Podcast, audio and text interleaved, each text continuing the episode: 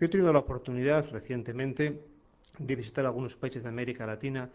y me ha dado una gran alegría comprobar cómo el Opus Dei está trabajando en todos los países latinoamericanos, si no en todo, en casi todos, con una presencia capilar eh, y sobre todo quisiera subrayar el gran esfuerzo que se está haciendo por ayudar a los más necesitados.